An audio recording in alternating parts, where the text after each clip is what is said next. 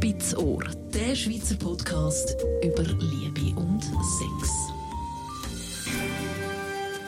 Heute wieder im wunderbaren, wunderbaren, bequemen Bett von der Danja Schifftan. Ganz äh, passend zu dem Sex- und Liebespodcast Spitzohr.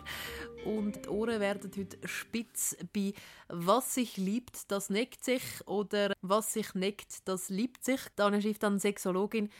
Also ist es jetzt so, dass man, wenn man sich neckt, dass man sich dann liebt? Oder ist es dann so, dass wenn man sich liebt, dann neckt man sich? Wir können ja beides anschauen, oder? Weil das eine ist ja, wenn man sich so, sagen wir, oder das sagt man häufig so die Jugendlichen hinterher oder auch schon in der Schule, dass wenn Buben gemein sind zu den Mädchen, dass sie eigentlich wollen sagen, dass sie sich gern haben, ähm, aber haben wie nicht einen geschickten Weg, das zu kommunizieren.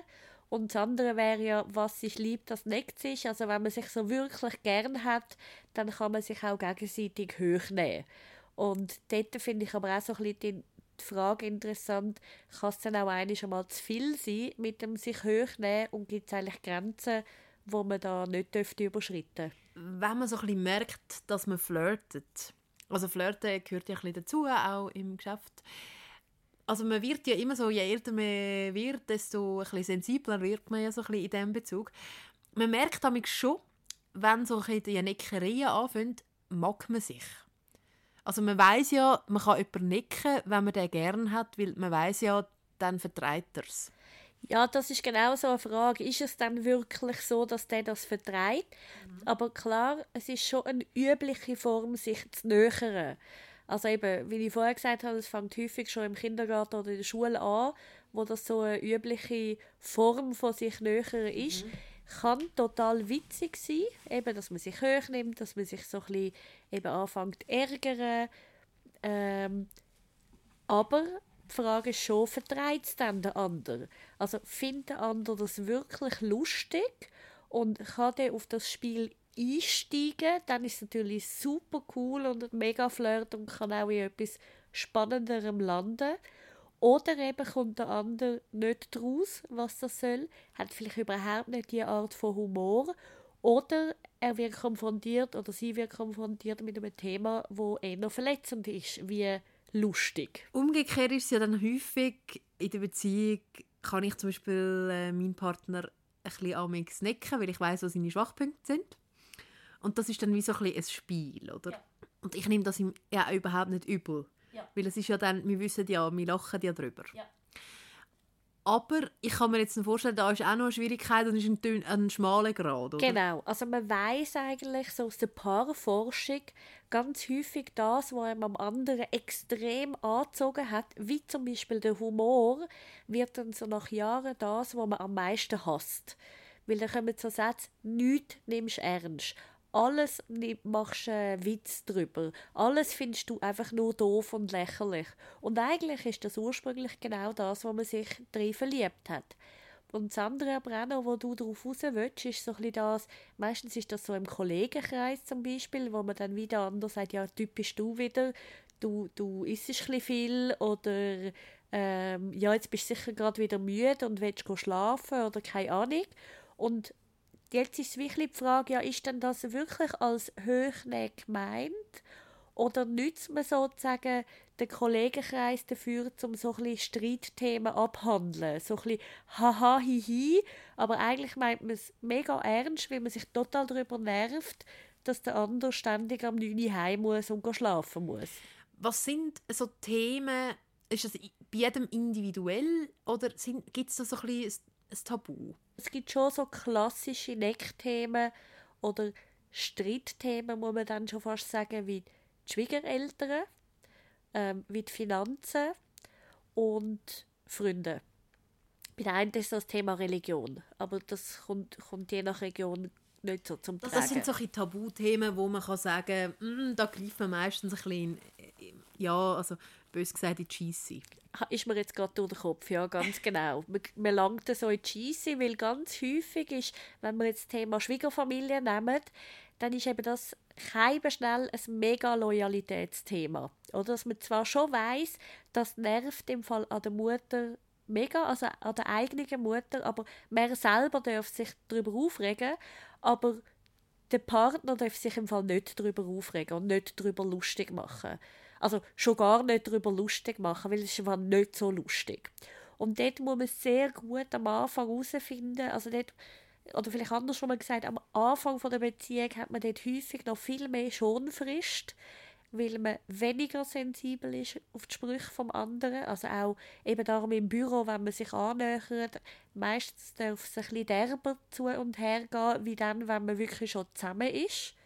Weil sozusagen über die Dauer der Beziehung wachsen auch zum Teil die schlechten Erfahrungen und man wird eben wie hellhöriger, hey, meint das jetzt eben nicht doch ernst. Also so über die Dauer der Beziehung wird man eigentlich ein bisschen ernster, ein bisschen häufig ein bisschen ernüchterter und mag eben nicht mehr so viel verleiden, weil man wie am anderen mehr und mehr unterstellt, jetzt sollte er aber wissen, dass ich das ein bisschen schwierig finde, jetzt müsste er eigentlich hören. Also das heißt, was man am Anfang von der Beziehung vielleicht noch mega herzig oder witzig oder lustig gefunden hat, ist eben später dann nicht mehr. Und dann ist eben schon ein bisschen die Frage auf beide Seiten, hey, wieso wird das so penetrant durchgezogen? Wird man einfach penetrant lustig bleiben? Wird man nicht so ernst werden? Wird man den anderen aber tatsächlich treffen? Also wird man, ist das einfach die Art von dem Partner zum Kommunizieren? Also wie man einfach Sachen, die man schwierig findet, mitteilt. Oder was ist es denn eben eigentlich wirklich, obwohl dass es nicht gut ankommt, dass man weitermacht. Du hast es vorher schon gesagt, man lernt sich kennen damit. Also ja. man kommt einem so ein bisschen näher. Muss es dann gerade Necken sein oder ist Necken so ein bisschen die spielerische Version vom Flirten oder was ist so ein bisschen der, der, der Reiz, dass man sich nickt? Also Necken ist ja ein wahnsinnig gutes Mittel, um ein bisschen zu schauen, wie ist der Humor vom anderen, ähm, weil Humor in einer Beziehung oder überhaupt ja. im Flirt ist A und O. Also es ist so wichtig, dass man dort gleich funktioniert oder ähnlich funktioniert. Und eben, es kommt auf so Sachen drauf an, wie Schlagfertigkeit, wie, wie eben, wie geht der andere damit um, wie reagiert er darum, drauf. Und dann kann es eben wirklich wie kleine Kinder so äh, eine Neckerei dann zu einer Tollerei, also so wie kleine, kleine Büsi, oder kleine Büsi necken sich auch mit sich einander anstupsen und nachher am Schluss ruggelt man quer und kreuz übereinander drüber. Also das heißt, das ist einfach so ein Paarungsritual, das mega, mega cool und mega schön ist und das ist durchaus eine Form von Flirten. Also die einen machen es wie offensiver und die anderen defensiver, aber die, bei den allermeisten ist das früher oder später wie part of the game.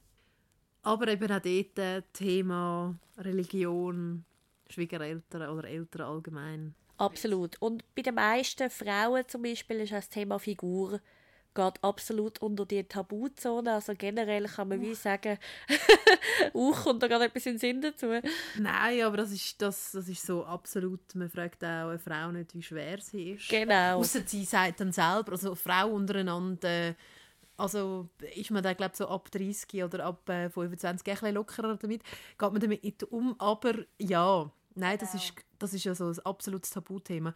Also alles so würde man nicht darüber Witz machen, weil alles so Sachen, die für einem selber so sehr ein Thema ist, eben Brust, also Busengröße oder kleine Hüftgröße oder kleine etc. Also viel, was mit dem Körper zu tun hat, ähm, sind Frauen wie aber auch Männer sehr, sehr angreifbar, zumindest bei uns. Also in anderen Kulturkreisen hat das andere Gewicht.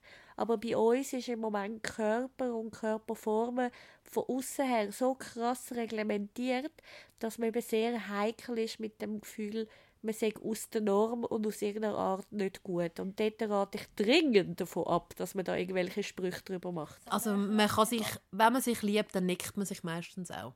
Gibt es äh, Beziehungen, wo man sich nicht nickt? Ja, also es gibt durchaus Leute, die diese Art von Humor überhaupt nicht haben und nicht verstehen und nicht einsehen, wieso braucht es das. Also wo überhaupt keinen Bezug zu all dem haben. Und das ist okay. Also es heißt nicht, dass die sich nicht lieben, so um überhaupt nicht. Aber mehr, was sicher feststeht, dass es eine super Annäherung ist an jemand anderes und dass es, wenn Humor darf, soll Platz haben in einer Beziehung, dann darf man, ist das durchaus ein Weg, um auch immer wieder äh, miteinander auch in Kontakt treten, weil es ist auch eine Form von, hey, ich sehe dich im Fall, ich nehme dich wahr und das auf eine leichtere Art können dann auch manchmal bei Sachen, die man auch schwierig findet, können den Finger drauf haben. Man muss einfach, wie vorher schon gesagt, wie schauen, kommt es beim anderen auch so an? Ist es wirklich für beide noch angenehm oder wohl? Oder muss man möglicherweise mal überdenken, ob all diese Sachen adäquat sind? Spitzohr. Spitzohr. Der Schweizer Podcast über Liebe und Sex. Alle Informationen auch auf spitzohr.ch.